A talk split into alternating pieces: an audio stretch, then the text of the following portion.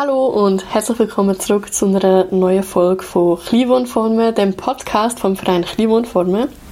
Heute bin ich da mit Jonas Bischofberger und Felicia Rief.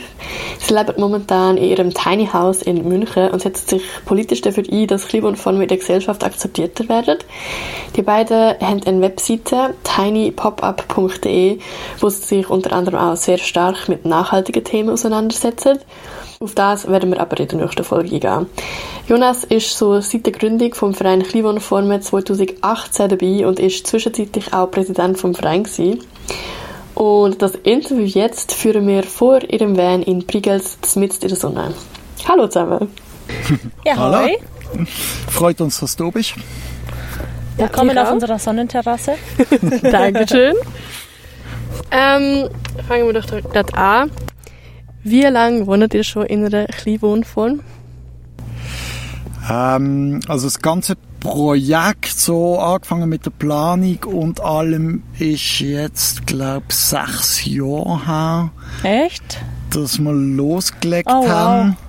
Dann ist ein Jahr planen, circa gewesen, ein Jahr bauen und somit sind es jetzt annähernd vier Jahre, also noch nicht ganz, aber es geht in die Richtung, wo wir mehr oder weniger eigentlich drin wohnen. Ja, wobei wir ja immer so, ja, was ist Wohnen und so. Da waren wir, hatten wir eine lustige Testphase, ähm, unsere ersten Jahre. Aber ja, ist jetzt echt schon lange. Mir kommt es echt kürzer vor. Es geht schnell. Es ist echt Wahnsinn. Äh, was ist der Anstoß oder der Grund gewesen, wieso ihr euch entschieden habt, um in einer Kleinwohnform zu leben? Also wir hocken ja auch jetzt im Moment gerade für die Aufnahme äh, bei uns vor dem Büssli, vor dem Van, ähm, wo vor allem ich schon sehr lang drin unterwegs bin und auch schon länger dann eigentlich gar nicht mehr in einer Wohnung bin, sondern im Bus. Und dann so beim Busausbau oder wo wir da dann neu ausgebaut haben, äh, man an, sich Inspiration zu holen, äh, Pinterest, Instagram, was auch immer, Bilder anschauen und vom Van-Ausbau sind wir dann, glaube ich, irgendwie auf Schulbus gekommen und vom Schulbus ist man dann gleich schon aufs Tiny House gekommen. Ähm, ich habe das super cool gefunden. Also das ist irgendwie, das hat mich von Anfang an fasziniert und das hat dann für uns beide eigentlich sehr schnell dann auch gestummen. Ja, vor allem das mal auszuprobieren und die Möglichkeit zu haben mit seinem eigenen Haus, also mit, mit Eigentum, ja, die Möglichkeit zu haben, flexibel zu sein, dass du sagen kannst, ich ziehe mit meinem Haus, auch wenn es klein ist, um. Das bedeutet, du musst dich nicht festlegen. Und Jonas und ich sind halt zwei ähm, Kindsköpfe, die sich nicht so gern festlegen auf was auch immer, ja, ähm, und ein Haus zu kaufen an einem Ort ist ja dann wirklich festlegen fürs Leben, ja. Du nimmst zusammen einen Kredit auf, du musst dich entscheiden, an welchem Ort will ich immer sein. Wussten wir einfach nicht, weil wir an so vielen Orten uns zu Hause fühlen. Deswegen war das Tiny House eigentlich genau das Richtige. Und das andere ist ja auch ein finanzieller Aspekt. Ja. Wir sind in einer Generation, also das ist vor allem in, in Deutschland, in Städten, vor allem in Bayern, München, Ballungsraum, ein großes Thema. Unsere Generation kann sich eigentlich gar nichts mehr eigenes leisten. Es ist einfach so teuer geworden, entweder du erbst oder du verschuldest dich übers, ja, den Rest, für den Rest deines Lebens. Das war definitiv kein Konzept für mich. Ja, also, weiß ich, wie es in der Schweiz ist, wahrscheinlich ähnlich. Mm, Deswegen war das einfach aus verschiedenen Gründen. Also Jonas, du hast ja gesagt, ja, ähm, Inspiration, das andere ist Flexibilität, Bezahlbarkeit, ja, und dann natürlich auch das Thema, ja, du wohnst natürlich sehr umweltschonend, wenn du minimal- minimalistisch lebst, so in einem Tiny House. Ja, also es gibt diverse Gründe. Genau, also am Anfang, wo wir angefangen haben zu bauen, haben wir wirklich noch nicht gewusst, was uns denn damit soll anziehen. Ob das ähm, Deutschland ist, Schweiz ist, ans Meer, keine Ahnung, ist alles offen gewesen. Und- Und es kann sich auch jetzt noch ändern, also das ist ja immer noch offen von dem her, Ja, das Lustige, das Lustige ist, es schüttelt ja immer jeder den Kopf, wenn er sagt, boah, was, ihr habt das Tiny House gebaut und ihr wusstet noch nicht, wo ihr hin könnt, weil es heißt ja immer in den ganzen Foren und Blogbeiträgen, ja, sucht euch erst das Grundstück und dann baut ihr das Tiny House oder kauft das Tiny House. Wir haben halt das komplett andersrum gemacht. Ja.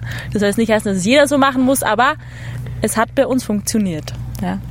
Mhm. Und das ist dann auch von Vorteil gewesen, weil, ihr, weil es fertig war, dass auch Politiker können zeigen Genau, also das ist für uns vor allem, also wir sind ja relativ früh gesehen, jetzt, was der deutschsprachige Raum angeht mit einem Tiny House Projekt. In der Zwischenzeit kennen die Leute eigentlich ein bisschen, um was es geht und wissen es.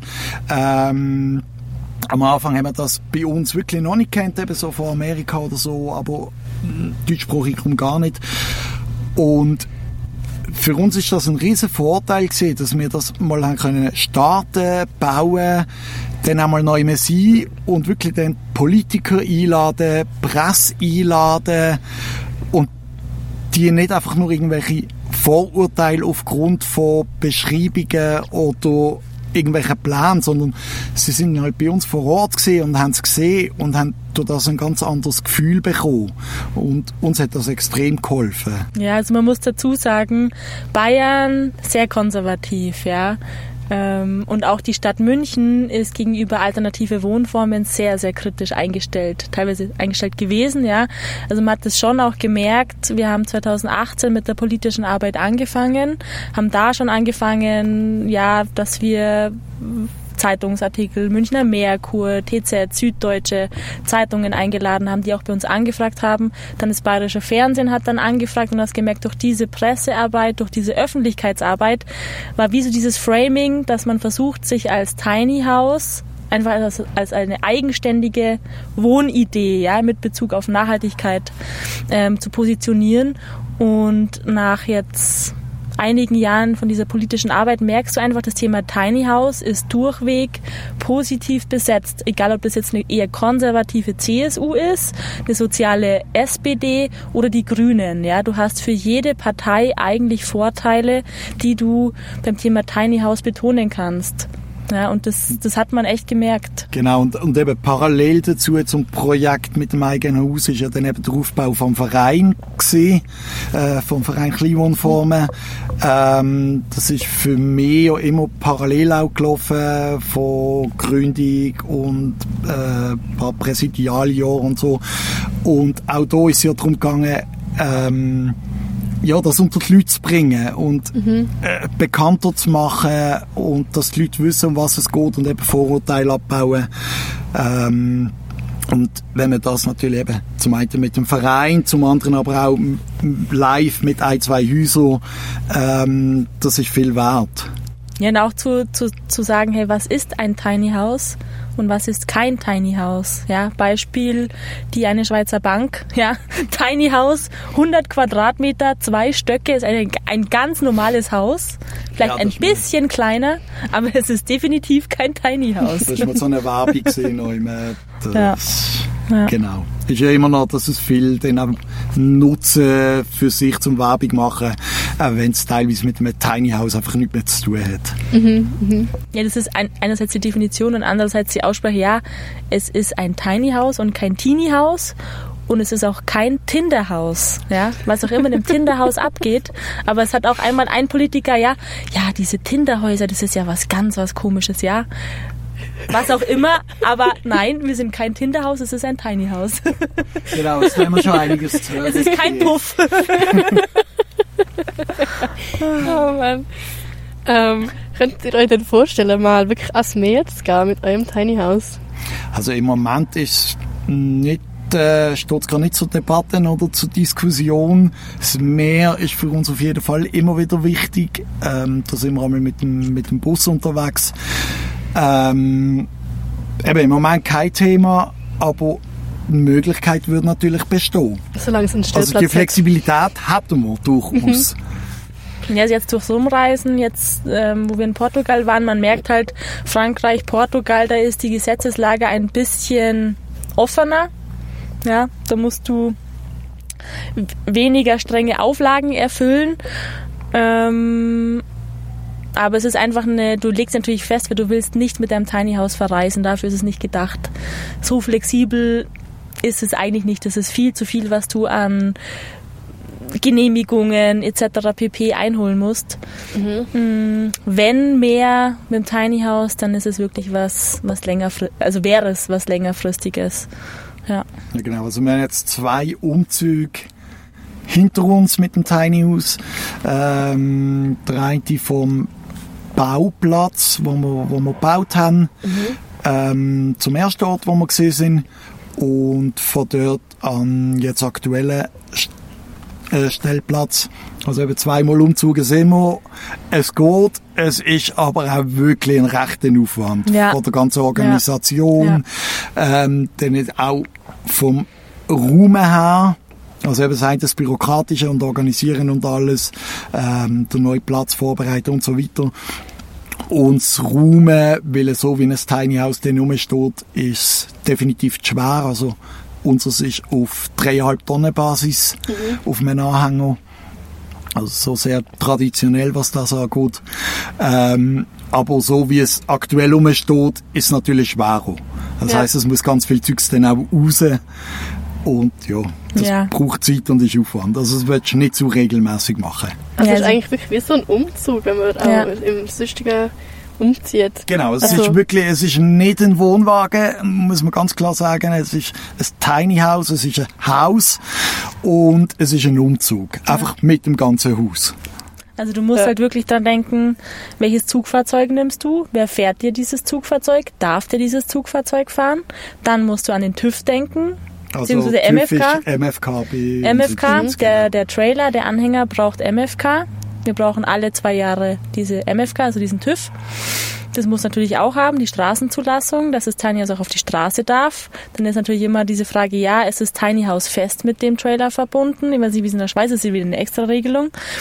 Mm, dann, je nachdem, wie der Ort aussieht, wo du dann hinziehst, brauchst du da ein anderes Zugfahrzeug. Ja, wir brauchten einen Traktor, Bulldog, mit dem wir dann das letzte, die letzten 100 Meter machen zum Einparken, weil ein Lastwagen ist, wäre dann nicht durchgekommen. Ja, du musst wirklich planen. Dann ähm, musst du bei der Gemeinde beantragen Parkverbot.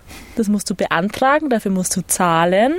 Also wirklich es ist nicht ohne der Umzug es, mit Es hängt Haus. einiges dran, ja. wo man im ersten Moment vielleicht nicht unbedingt dran denkt. Ja, aber Jonas, du hast das super gemacht.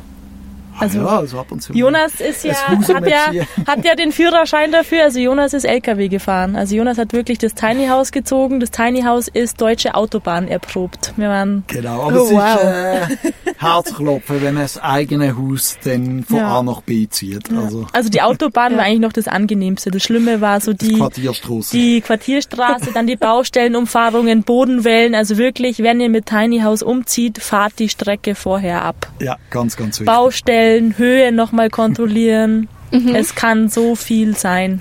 Und ihr habt euer Tiny House selber gebaut? Ja, also wir haben es wirklich ähm, komplett selber geplant, dass es halt wirklich das ist, wo, wo für uns stimmt, wo wir wollen und dann auch selber gebaut. Also wir haben ein bisschen Hilfe gehabt. Wir haben einen Kollegen gefragt, die in gewissen Bereichen vom Fach sind. Ähm, Sanitär, Strom und Dach haben wir machen lassen. Mhm. aber haben es eigentlich wirklich selber gebaut. Da muss man auch sagen, wo wir angefangen haben mit dem Projekt, ist das wie noch selbstverständlich gewesen. Da hat es noch nicht die Menge an Anbietern gegeben. Es hat bereits in der Schweiz glaube ich nicht, in Deutschland vielleicht ein oder zwei Tiny House Anbieter gegeben, aber das ist etwas ganz anderes gewesen. Also es ist eigentlich so zum Tiny House Projekt ist meistens klar gewesen, dass man das auch selber baut. Ja, vor allem weil die Hersteller, die es gab, die haben, die gingen eher in die Richtung Ferienwohnungen. Und das hast du gemerkt, ja, der Stauraum war nicht so ausgeklügelt. Deswegen war eigentlich klar, wir ja. planen das selber. Jeder Quadratzentimeter wird verplant für Stauraum, weil du wirst natürlich auch ein paar Sachen unterkriegen und mitnehmen. Und deswegen war klar, wir müssen, wollen selber bauen. Genau, also das ist von Anfang an gar keine Diskussion. Das ist einfach ja. Wirklich, die Frage hat sich nie gestellt, lassen wir es machen oder bauen wir es selber. Ja. Und mittlerweile gibt es ja echt auch Hersteller, die halb-halb machen, wo du selber ein bisschen bauen kannst, einen Teil, also entweder den Innenausbau oder den, den, das, das Grobe, die Zimmererarbeit, ähm, wo du wirklich nicht alles allein machen musst, aber auch nicht komplett schlüsselfertig kaufen musst. Und das gab es damals einfach noch nicht. Ja. Mhm. Ich habe gesagt, Stauraum. Äh, braucht ihr, sind ihr Minimalisten? Nein, Nein. auf keinen Fall. Dafür haben wir zu viel Zeug. Also, ich denke, wir haben sicher weniger als irgendjemand, der selber in einem Einfamilienhaus, in einem traditionellen Einfamilienhaus wohnt. Ähm, Ver- in so einem Vergleich haben wir sicher eingeschränkt. Ähm, Im Vergleich zu einem Student in einer Studentenwohnung oder so, denke ich, haben wir wahrscheinlich viel mehr Zeugs. Ähm, vor allem, wenn man dann eben auch noch anschaut, was haben wir alles noch für das Drumherum, Garten und so weiter. Also, eben, Mini- Minimalismus ist ein spannendes Thema, aber wir haben schlussendlich echt viel Zeugs, trotzdem, dass wir in einem Tiny House wohnen. Ja, und vor allem, was ist minimalistischer Lebensstil? Ist es jetzt, dass ich nur noch 33 Klamotten haben darf und 10 Bücher? Ja, was ist die Definition? Also, wir leben bewusst, Ja, aber ich lebe so, dass ich sage, auf das, was, was mir wichtig ist, das habe ich halt auch. Also bei mir ist zum Beispiel Bücher wichtig. Ich will, ich will noch Bücher haben, viele. So, ja, Bastelsachen ist mir wichtig und dafür haben wir auch den Stauraum eingebaut, also eingeplant, ja, dass wir Bücherregale haben. Was mir jetzt, was ich weniger habe, ist jetzt 100 T-Shirts oder 100 Pullover oder 50 Paar Schuhe. Aber wenn jemand sagt, hey, das ist mir wichtiger, dann plant man dafür halt mehr Stauraum ein. Ja, also das ist eine sehr individuelle Sache. genau. Also ich glaube auch, das ist der entscheidende Punkt, äh, wenn man so ein Projekt angeht, dass man sich von Anfang an gut überlegt, was ist mir tatsächlich wichtig. Für die wichtigen Sachen findet man den Platz. Ähm, eben kann man da einplanen. Ähm, ja, und der Rest lassen bleiben. Also, das muss jeder für sich wissen. Ja, aber für sich auch mal durchzugehen, was habe ich für Sachen und von welchen Sachen kann ich mich jetzt wirklich nicht trennen und haben die halt im Tiny House Platz. Jetzt bei uns mit dem Surfsport und mit dem Wintersport ist halt klar so die Boards, die Surfboards, wo lagern wir die? Ja, also dafür brauchen wir externen Lagerplatz. Teilweise zumindest. Ja, also die Ja, sind dann halt haben es auch einfach unter dem eingepackt. Balkon, Ja. unter dem Ja. Haus. Also auch der Raum wird, äh, wird einfach mitgenutzt. Ja, genau. Haben ihr denn irgendwie sonst noch Kompromiss müssen eingehen? Also Kompromiss bei mir eher nicht materiell, sondern vom von vom dass ich gedacht habe, es funktioniert nicht, war wirklich die Trockentrenntoilette, wo ich am Anfang mir nicht vorstellen konnte, dass das funktioniert, dass es zum Beispiel nicht riecht im Tiny House. Das war für mich so ein Kompromiss am Anfang, weil ich von meinen Großeltern vom Bauernhof noch das Plumpsklo kannte und das hat halt immer gerochen. Ja, und deswegen konnte ich mir nicht vorstellen, dass es nicht riecht. Und da wurde ich da bin ich den Kompromiss eingegangen, habe gesagt, okay, wir probieren es, aber wenn es nicht funktioniert, dann funktioniert es halt nicht. Ja, und das, da wurde ich eines Besseren belehrt und es funktioniert super. Ja, das ist so ein, ein Kompromiss, ein Learning. Aber Kompromiss war es eigentlich gar nicht, gell? Nein, es ist einfach etwas, wo man sich am Anfang nicht Wo man ganz sich hätte so können vorstellen Wisst, und sich kann das funktionieren? genau ja. und dann ja, sich einmal darauf einlassen hat. Genau, Also mit der genau. Option, dass man es sonst halt irgendwie ändert oder Ja, so. ja. Ähm, Kompromiss, wo wir auf jeden Fall haben müssen eingehen, äh, sind vor allem vom Gewicht her, vom Bau.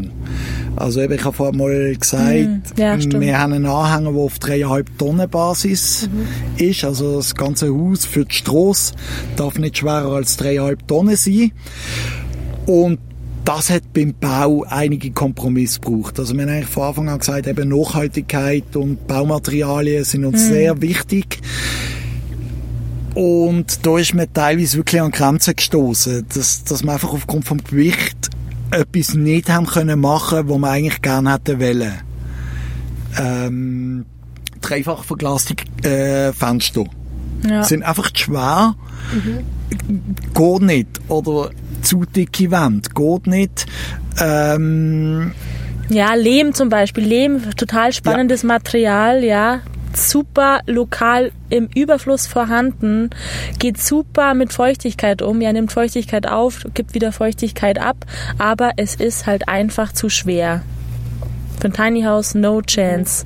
Deswegen, ja, konnte man Lehm nicht hernehmen und haben Hanfjute letztendlich genommen. Auch ein sehr nachhaltiges Recyclingprodukt, ähm, aber vom Dämmwert halt weniger gut. Ja? Also das sind halt solche Sachen, irgendwann musst du Abstriche machen, Nachhaltigkeit und Gewicht. Und das, da sind wir halt sehr, also einige Kompromisse dann eingegangen. Auch wegen Brandschutz zum Beispiel. Ja, wir haben einen Holzofen drin und um den Ofen rum mussten wir einfach nicht brennbares Material verwenden und das lief letztendlich auf ein, wie heißt das Material?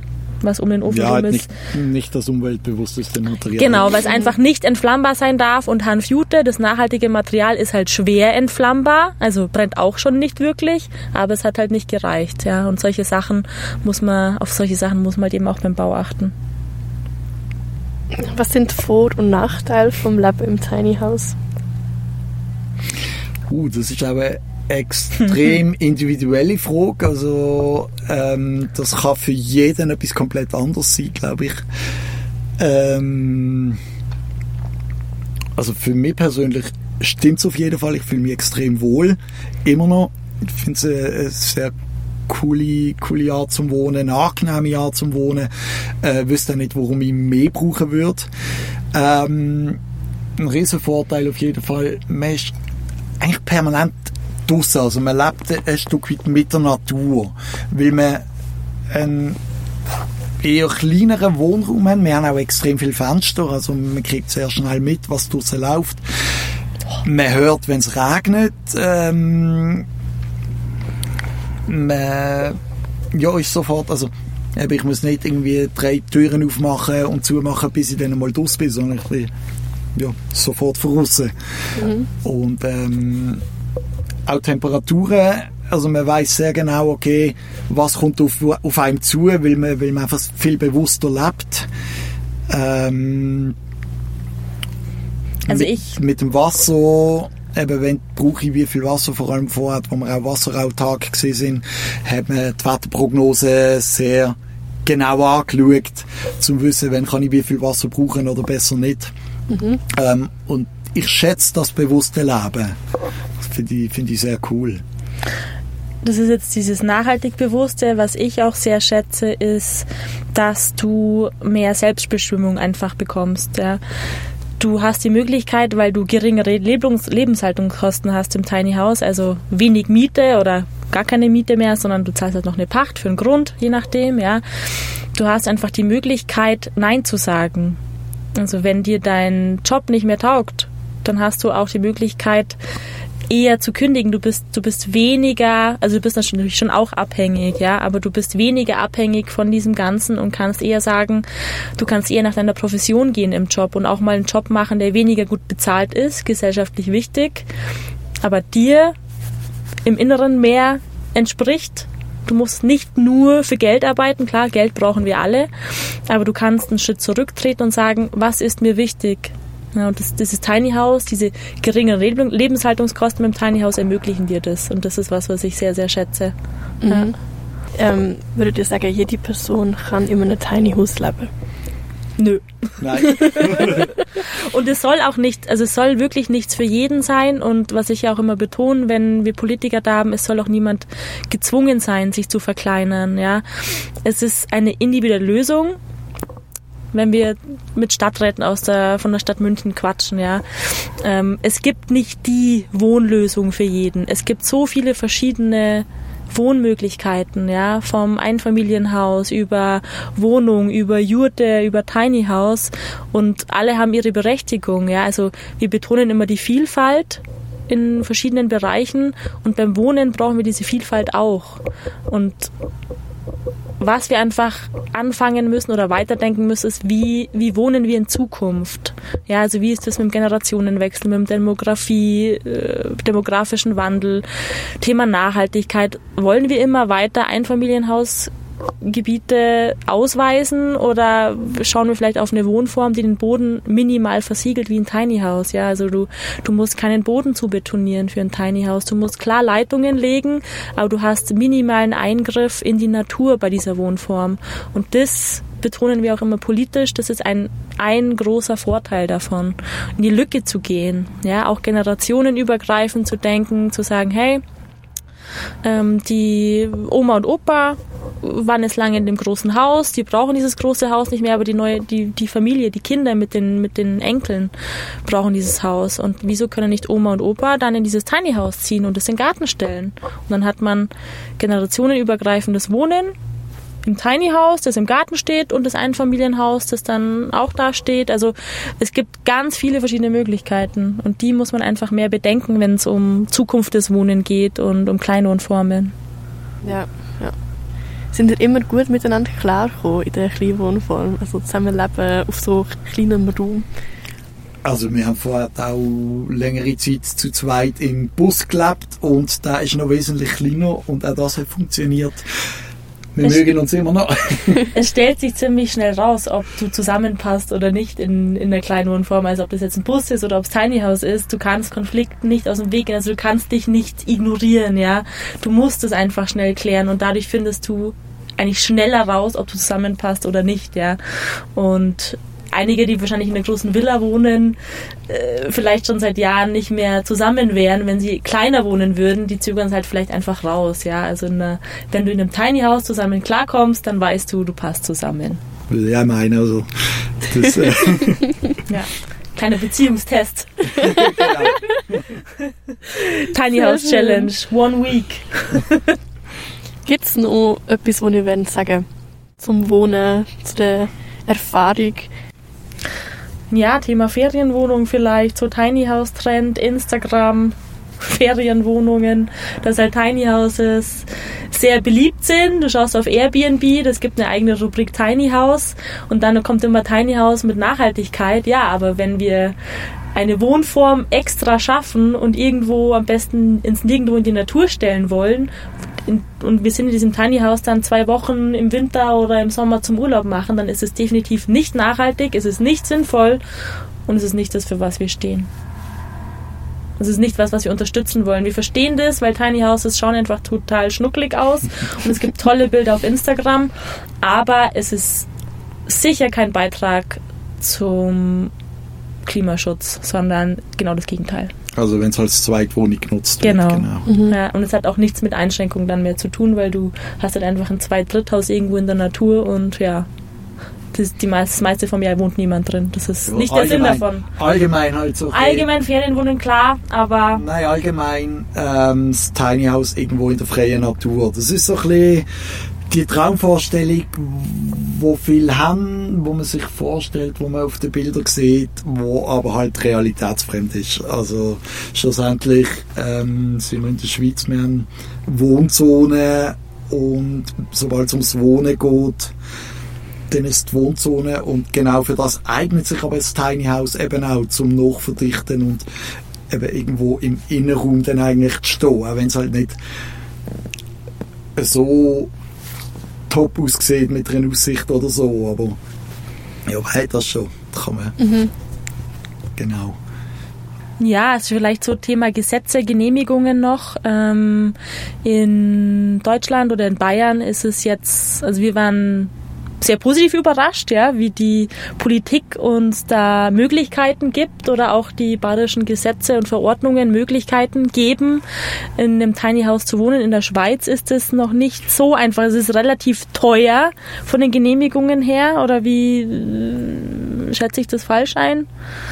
Ja. Es ist noch relativ, also du wirst halt mit einem, mit einem Einfamilienhaus gleichgesetzt aber, und du musst alles so erfüllen. Und das aber es ist, glaube ich, jetzt auch immer klarer, wie es gehen kann und in welche Richtung dass es gehen kann. Und am Anfang ist einfach irgendwie mm. gar nicht klar gewesen. Ja. Also ich glaube, dort tut sich wirklich viel und dort denke ich, das ist sicher zu einem grossen Teil die Arbeit vom Verein, ähm, wo das ermöglicht und wo ich wirklich cool finde, auch wie es, wie es weiterläuft und, und was der Verein auch aktuell alles macht, ist immer schön ja. zum sehen. Voll, vor allem Stichwort 2000 Watt Gesellschaft, also da spitzen ja auch viele Politiker, Politikerinnen ihre Ohren in der Schweiz, wenn es um das geht. Das ist in, in Deutschland noch zu wenig ähm, beleuchtet, diese 2000 Watt Gesellschaft und wie, wie auf wie kleinem Fuß du eigentlich lebst im Tiny House.